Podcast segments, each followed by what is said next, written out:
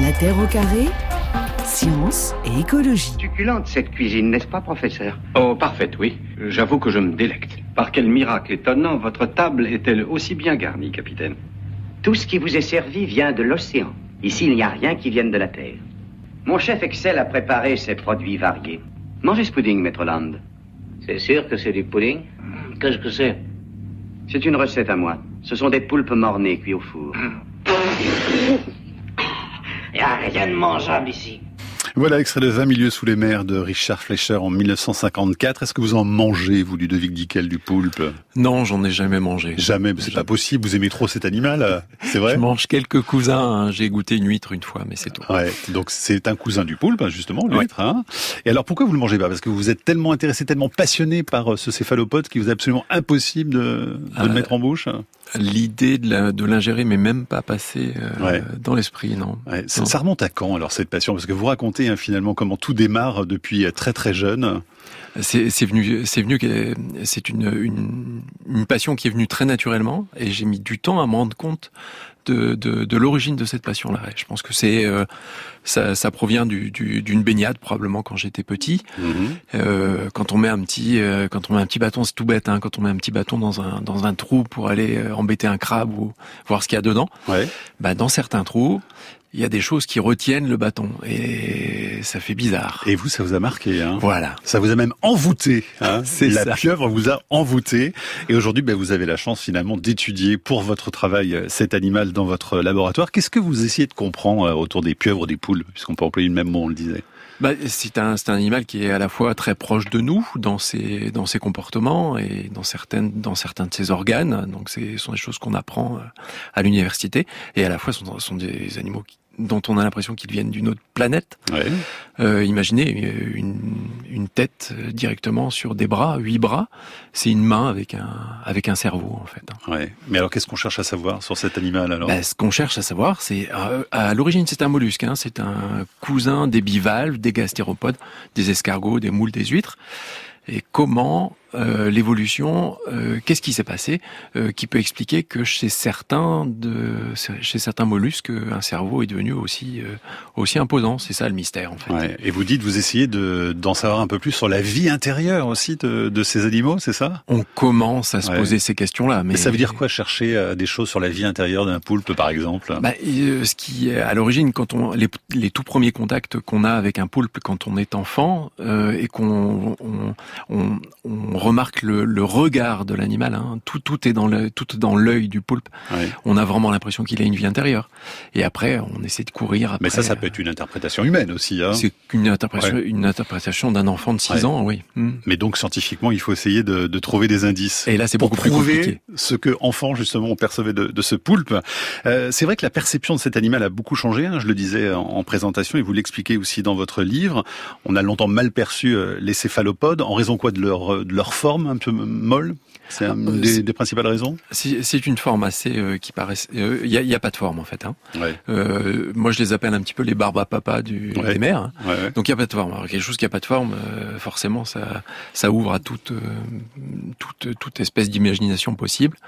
Euh, en plus, c'est un animal qui est flasque, c'est un animal qui change de forme quand il sort de l'eau, euh, qui ressemble à un sac. On a l'impression que c'est animé par une sorte de courant vital un peu mystérieux.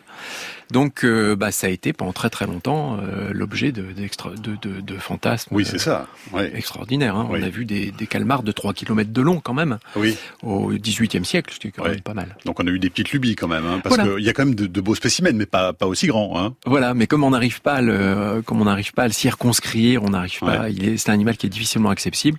C'est, c'est la porte ouverte à, au Ouais. rêve en fait. Ludovic Dickel, la première particularité dont vous parlez dans votre livre, c'est la peau high-tech des pieuvres, avec euh, les sèches, les calmars qui sont également concernés par ça, donc avec une, une peau qui peut changer de couleur extrêmement vite, en une fraction de seconde. C'est dû à quoi? Comment ça fonctionne et pourquoi il change de couleur comme ça? Alors ça, ça fait partie des, des, des grands mystères euh, qu'on aimerait bien euh, mieux comprendre. On sait comment ça change de couleur. C'est des petits, des petits sacs en fait qui sont qui sont dispatchés sur la peau. Il y a, quelques millions de, de sacs minuscules euh, qui sont euh, qui vont s'étaler ou qui vont se rétracter, qui vont permettre à l'animal de changer de couleur Ouais. et d'arborer différents motifs sur leur euh, sur leur dos, sur leurs bras. Et ces petits sacs sont directement commandés par le cerveau. C'est pour ça qu'ils changent de couleur très très vite en fait. Hein. C'est les champions du monde, les changements de couleur. Ça fait partie des choses qui sont complètement fascinantes et effrayantes. Mais c'est quoi C'est un camouflage euh, au fond? C'est pour se protéger des prédateurs principalement ou il y a d'autres fonctions? Alors, on imagine, les, les, changements de couleur sont tellement riches qu'on imagine qu'ils ont plusieurs fonctions. La première et la plus évidente, c'est se camoufler, se cacher. Mais probablement aussi pour la communication, pour, effrayer, pour effrayer des prédateurs. Il y a probablement plein plein de fonctions à ces changements de couleur qu'on essaie de, de chercher. Donc vous dites c'est des petits bijoux high-tech hein, finalement. Hein.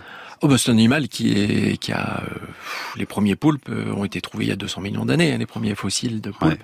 Donc c'est un animal qui a eu le temps de développer quand même des choses. Donc le, le poulpe peut imiter la couleur du sable, par exemple, même la texture, c'est ça? La couleur et la texture, la peau, il y a des petites. Euh, c'est incroyable ça. La musculature de la peau fait que l'animal peut élaborer sur sa peau des petites papilles qui lui permettent d'imiter non seulement la couleur, mais la structure du substrat, hmm. donc d'un rocher ou c'est vraiment vraiment high tech. Ouais. Et les couleurs, est-ce qu'ils les voient euh, justement les, les, les poulpes hein On pensait que non. Parce que quand on leur a demandé s'ils différenciaient par exemple le jaune du bleu, on s'est rendu compte que non. Donc on a comment ça vous leur avez demandé Comment vous demandez à un poulpe s'il voit des couleurs? Oh bah c'est pas très compliqué. Vous, ah bon? vous le mettez sur un sur un, un échiquier euh, noir et blanc, il va, il va devenir euh, un petit peu noir et blanc, puis il va montrer des, des, des formes qui vont imiter l'échiquier. Et si vous mettez sur l'échiquier du bleu et du jaune, il va être uniforme. Donc on a pensé ah qu'il oui, voyait couleurs. C'est facile, ça effectivement pour le. Paraît simple. Il a qu'un seul euh, pigment dans la rétine, donc on s'est dit un seul pigment, donc il voit pas les couleurs. Et puis récemment, on s'est rendu compte que la structure de sa pupille euh, fait qu'il voit probablement les couleurs différemment de nous. Mais il faut encore qu'on le mette en évidence. Ludovic Dickel, beaucoup de gens ont vu euh, ce documentaire La sagesse de la pieuvre diffusé en 2020 sur euh, Netflix et ce documentaire a même réussi à faire verser quelques larmes à certains d'entre nous. On va en écouter un extrait puis on le commande juste après ensemble. Après lui avoir rendu visite encore et encore, à un moment, de toute évidence, sa peur avait considérablement diminué. Et soudain, ça s'est produit. J'avais à peine tendu ma main. Il se passe quelque chose quand un animal entre en contact. Au bout d'un moment, j'ai eu besoin de respirer. J'ai dû décoller très doucement ses ventouses sans la perturber pour remonter respirer à la surface. Voilà, ça c'était le lien particulier d'un plongeur en milieu naturel, évidemment en Afrique du Sud, donc euh, avec un, poulpe. Est-ce que vous avez ce type de relation, vous, avec vos, vos animaux, Ludovic Dickel, dans votre labo?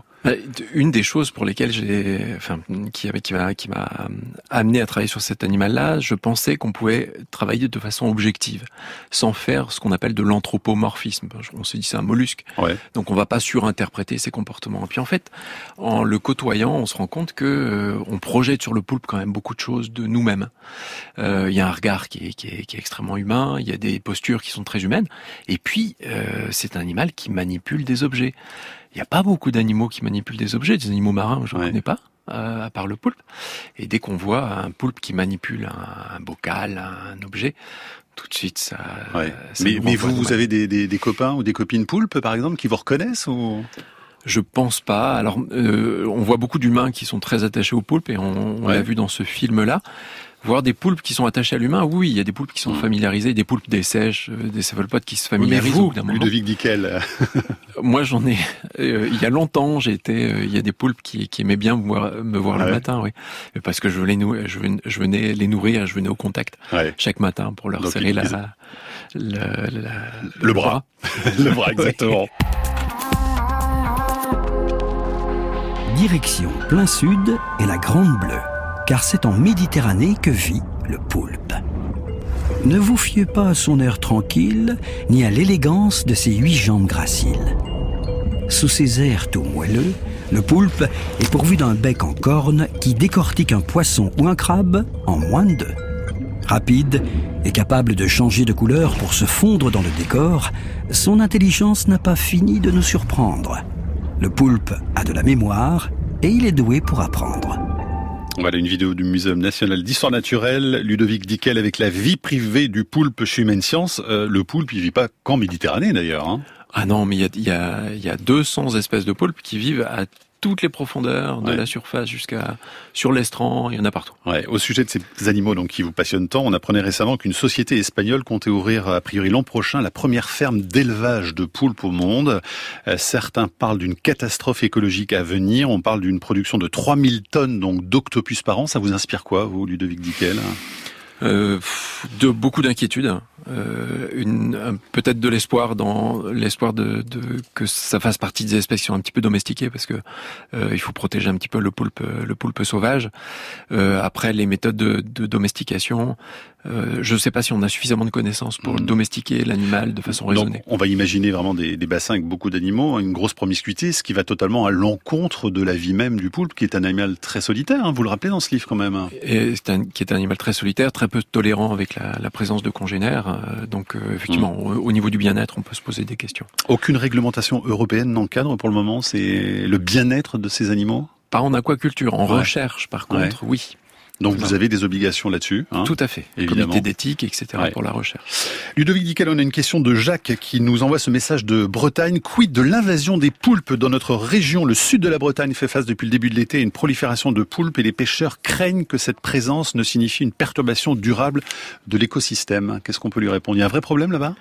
Ah, je, je, ça, il, y a une, y a, il, va y avoir probablement une, une, modification de, des espèces euh, de l'estran, puisque ce sont des animaux qui sont, qui sont carnivores, qui sont redoutables. Mhm. Donc là, je pense que euh, il me semble que la, il, y y a eu 60 fois plus de proies prises euh, en un an, ouais. ou 70 fois plus. Donc euh, forcément, ça va créer des... Les pêcheurs en retrouvent énormément dans les casiers, dans les filets. Oui, et, et forcément beaucoup moins de crustacés, des, des, des araignées de mer, des... Mhm. Donc c'est-à-dire qu'il y a un déséquilibre, on l'expliquerait comment d'ailleurs, cette prolifération-là Parce que c'est pas normal a priori? Je suis pas spécialiste de la question, tout ce que je sais c'est que le poulpe a mhm. des capacités d'adaptation aux modifications de l'environnement qui, qui dépassent probablement celles des espèces, des espèces qui lui sont concurrentes.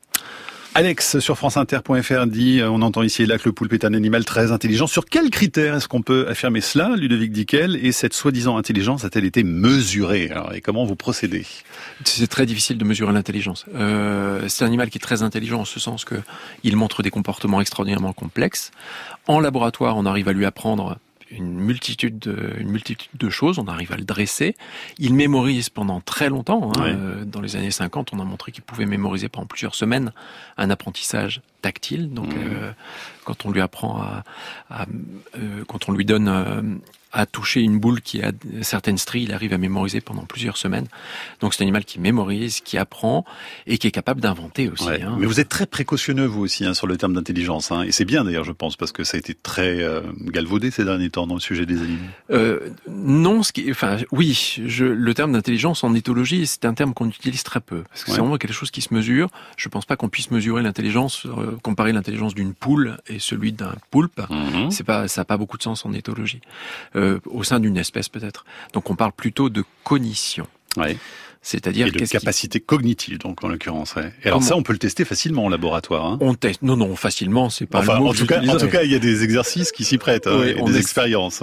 On essaie de voir comment il comment il perçoit le monde. Déjà, c'est déjà qu'est-ce qu'il voit, qu'est-ce qu'il qu'est-ce qu'il ressent du monde, et puis après comment il comment il arrive à mémoriser, comment il se représente le, mm. le monde. C'est ce qu'on essaie de faire en labo, mais c'est pas facile. Bon, alors sur le terrain des émotions, qu'est-ce que ça donne Alors, est-ce qu'il y a des psys pour poulpe, euh, Ludwig Dickel euh, Vous en avez un sous les yeux. Ouais. Euh, on essaie. Alors, euh, moi, je travaille sur la sèche, en l'occurrence sur les émotions, mais là, on travaille depuis trois ans maintenant sur euh, l'exploration des émotions en pensant que les modifications de couleurs qui sont induites par les, modifications de... Ce dont on parlait tout à l'heure, alors Oui, oui. Donc, on, on peut penser que les modifications de couleurs sont euh, peuvent nous révéler euh, l'état euh, émotionnel de l'animal. Donc c'est ce qu'on est en train de tester. Et vous avez pour ça un projet hein, pour évaluer les réponses émotionnelles de la sèche, donc en l'occurrence. Qu'est-ce que vous faites? Alors expliquez-nous un petit peu comment vous essayez de, de pénétrer vraiment la. Alors une émotion, c'est quelque chose qui a une valence, donc positive ou négative. on pourrait, on aurait pu choisir la solution de facilité en essayant de mesurer les, éponges, les, les émotions négatives. Ouais avec des petits chocs électriques, je sais pas, en mettant des situations désagréables. Mais on, a voulu faire un petit peu plus euh, complexe et on s'est intéressé aux émotions positive. On essaie de faire rigoler les mollusques. Non, mais vous plaisantez ou quoi? Vous voulez faire rire vos poulpes, c'est ça? On les fait pas rire, mais on les confronte à des bonnes nouvelles. Par exemple, des proies euh, qu'elles préfèrent, hein, des proies qu'elles connaissent bien, ou des proies qui leur euh, euh, qu'elles ont un petit peu de mal à, capturer ou qui ont mauvais goût. Puis mhm. on essaie de fabriquer une échelle émotionnelle. Mais alors à quoi ça se voit un poulpe heureux ou un poulpe bien dans ses baskets bon, On voit aux couleurs et aux différents motifs qu'il arbore. Il y a certains motifs qui sont spécifiques de, euh, je dirais pas d'une émotion positive parce que les choses n'ont pas encore été complètement démontrées, mais donc vous dites c'est pas si simple effectivement hein, de mener ces expériences. Bah c'est pour moi c'est très prometteur parce que euh, c'est la seule façon de savoir ce qu'un poulpe pense, c'est de savoir ce qu'il ressent. Et qu'est-ce qu'il fait de ses journées aussi, c'est ça Oui. parce que c'était un peu l'objet du livre hein, aussi, c'est de savoir ce que le, le poulpe fait dans, dans, sa journée, dans le milieu, dans son milieu naturel. Et là, vous êtes vraiment au tout début de, de ces travaux? Sur les émotions, oui, ça commence seulement, oui. Mais quel est l'intérêt alors euh, exactement pour les gens qui nous écoutent de l'extérieur Bon, c'est très sympathique d'imaginer qu'un poulpe est heureux, mais enfin, ça sert à quoi vraiment alors Alors nous, on garde des, on garde des céphalopodes, hein, les poulpes et les sèches euh, en élevage. Il y a des projets d'aquaculture sur ce, sur ces espèces, et je pense qu'il est très important d'avoir une façon de mesurer si l'animal est, est en souffrance ou au contraire est dans de bonnes conditions.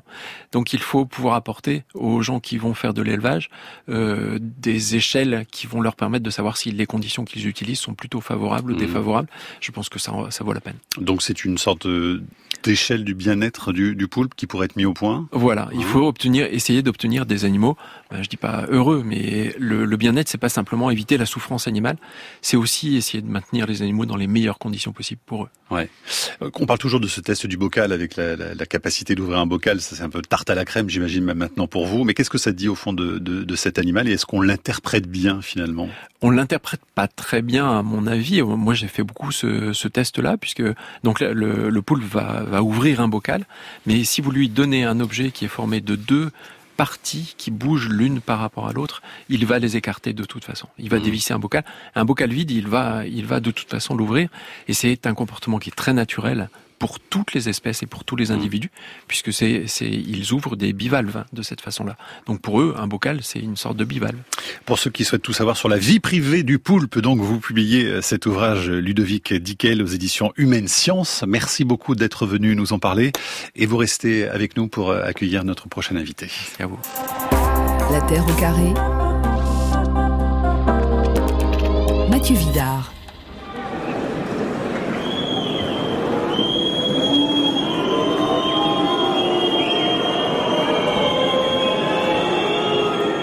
Les sifflets sur le cours de Roland Garros, c'était vendredi soir avec euh, cette image qui a fait le tour du monde, celle d'une jeune femme interrompant la demi-finale homme en s'attachant au filet par le cou avec sur son t-shirt un message écrit en anglais disant il nous reste 1028 jours. La scène a duré une dizaine de minutes avant que les services de sécurité ne procèdent à son évacuation et l'emmènent en garde à vue au motif d'avoir perturbé une compétition sportive. Garde à vue qui a duré 40 heures, qui s'est terminée hier après-midi et cette jeune femme de 23 ans, c'est vous, Alizé. Rebonjour. Merci beaucoup d'être avec nous. Vous faites partie de Dernière Rénovation. C'est une association euh, qui se bat contre le dérèglement climatique à travers des actions coup de poing. Euh, pourquoi milite euh, exactement cette association? Qu'on comprenne bien d'où vous venez. Ouais, juste pour clarifier, du coup, c'est pas une association, c'est une campagne de résistance civile. on aime bien appuyer ce point pour dire en fait que on a une demande qui est claire et on, c'est une campagne donc qui va se finir en fait quand la rénovation thermique des bâtiments est mise en place. Donc c'est de se dire que c'est pas pour être inscrit dans le temps. Il nous reste peu de temps, donc nous on veut pas que ce soit un mouvement ou une association. C'est vraiment une campagne. Donc l'idée c'est d'essayer de faire baisser les émissions de gaz à effet de serre de notre pays, hein, en commençant par la rénovation énergétique. Hein, c'est vraiment ce qui motive. Donc du coup, des campagnes coup de poing, dont celle que vous avez menée à Roland Garros vendredi. Euh, vous aimez dire que c'est en tant que citoyenne d'abord que vous avez fait euh, ce, cette, euh, cette opération coup de poing, c'est ça hein C'est ça, c'est pour protéger mes proches, pour protéger ceux que j'aime. Euh, Aujourd'hui, on est dans une, dans une urgence climatique et je me suis juste levée parce que c'était mon devoir de protéger, euh, de protéger ma famille et mes proches. Donc euh, oui, c'est en tant que citoyenne. Comment vous avez préparé cette opération donc à Roland Garros? Est-ce que ça faisait longtemps que vous y réfléchissiez? Comment est-ce qu'on choisit comme ça un, lieu d'intervention pour ces opérations coup de poing alors? Pour moi, c'est la préparation, elle est mentale euh, dans un premier temps, mais elle est juste, euh, faut arrêter de penser. Je pense que j'ai arrêté de penser, j'ai juste agi. Aujourd'hui, je pense qu'on pense beaucoup trop, il faut juste, juste réaliser en fait où est-ce qu'on est aujourd'hui et agir Et c'est ça que j'ai fait. En fait, j'ai juste arrêté de réfléchir et j'ai fait ce que je devais faire. Mais vous aviez euh, préparé, parce que ça se prépare effectivement. On vous voit arriver sur le cours. Comment ça s'est passé? Expliquez-nous euh, un petit peu euh, jusqu'à ce fameux filet, le moment où on vous voit vous attacher. Vous veniez d'où? Vous étiez assise où? Qu'est-ce que vous avez fait alors? Comment ça s'est déroulé exactement? Du coup, j'ai juste acheté ma place comme toute personne à Roland Garros.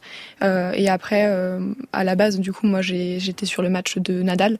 Euh, et puis euh, je suis restée en fait dans le stade pour la deuxième demi-finale. Mhm. Euh, j'ai fait le poulpe en fait concrètement pour reprendre la chronique juste avant.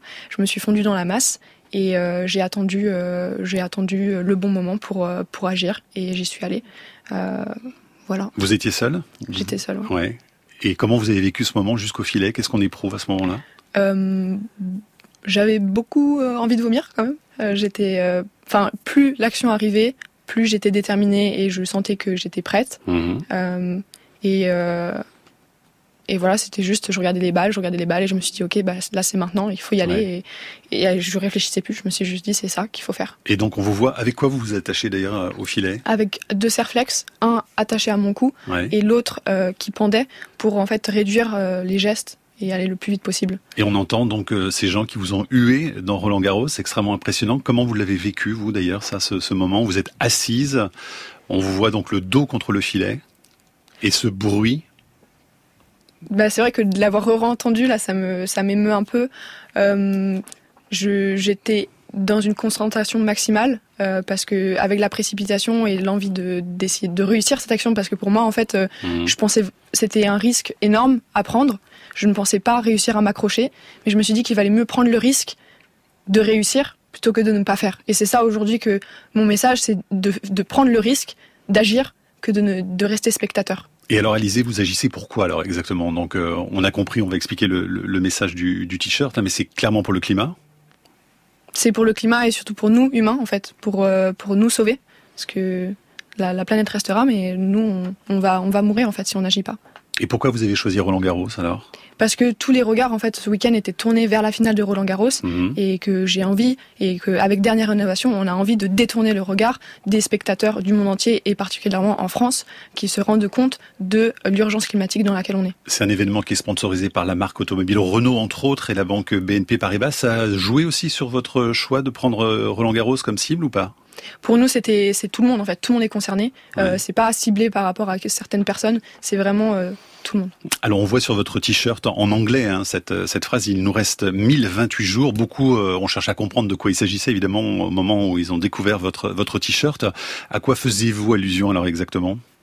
Euh, bah, par rapport aux, trois ans qui nous restent, certaines personnes ont dit que c'était par rapport au GIEC. Euh, ce qu'on essaie d'expliquer, c'est que euh, il y a des personnes qui certainement auront dit que je fais partie d'un complot ou quoi que ce soit, que dans trois ans c'est la fin du monde. Non, c'est juste réexpliquer que on n'est pas à une deadline près, que en fait ça fait ça fait 30 ans en fait qu'il faut qu'il faut déjà agir. Donc on est déjà en retard en fait sur ce qu'on doit faire. Mhm. euh, et que le monde va pas s'effondrer dans 1028 jours. Mais c'est que aujourd'hui il faut agir euh, et qu'il nous reste en fait une très petite fenêtre d'action et qui se passe dans ces 1028 jours qui nous restent. Euh, et il y a des scientifiques comme Sir David King c'est un ancien conseiller scientifique d'Angleterre qui, qui dit que en fait les 1,5 degrés pour rester sous ces 1,5 degrés, c'est déjà fini en fait, c'est déjà plus possible.